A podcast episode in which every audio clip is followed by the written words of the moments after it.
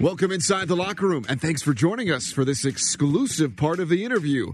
And now back to Rob and his guest for today's behind the scenes story. Um, I mean that story is, you know, basically on, you know, basically telling who I am as a person. Man, that guy is a BJ Hall is a guy who, you know, came up from from very little, um, which you know everyone in my family knows. Um, BJ Hall is a guy who you know, overcame a lot.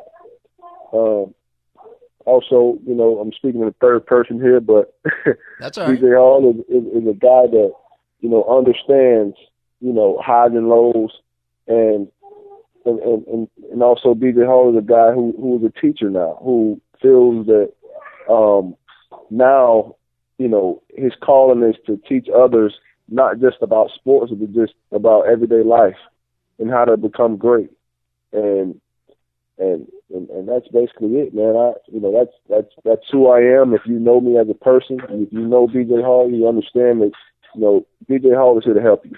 Well, I appreciate that story. I've only spoken to you for about an hour here, but I, I definitely get that feeling 100%. And it's the guests like yourself, BJ, is why I had the inspiration and the drive to start this show.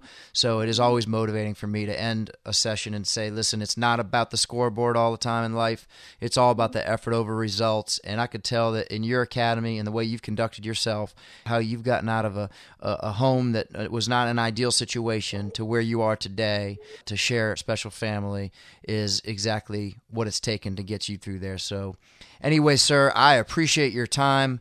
I am sure we're going to get some quarterbacks out there that are going to be looking you up and want to know both about the mental and physical side of the game. And I look forward to staying in touch with you as well, BJ. Thank you. Sounds good, man. Thanks for calling me. Until next time, who are you, nation?